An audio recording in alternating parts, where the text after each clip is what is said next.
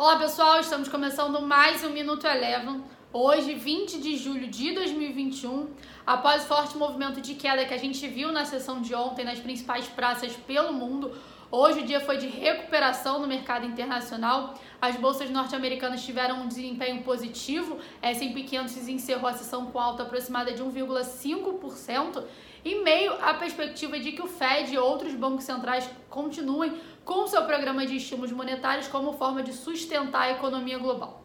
Vale lembrar nos Estados Unidos que a temporada de divulgação de resultados do segundo trimestre de 2021 segue a todo vapor.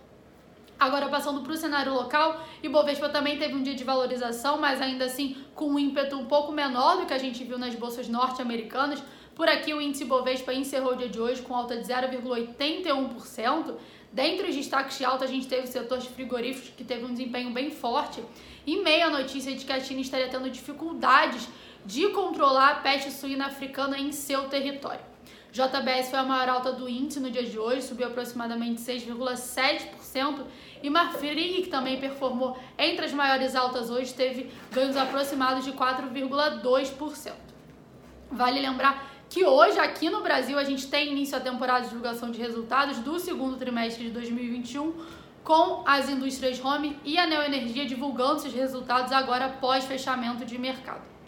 Passando para o dólar, após a forte alta que a gente viu na sessão de ontem, hoje o dólar, após uma manhã volátil, acabou encerrando a sessão com queda de 0,37%, cotada a R$ 5,23 em meio ao movimento de correção após a forte alta de ontem, dado que também ontem o dólar por aqui teve um desempenho bem superior na comparação com seus pares emergentes.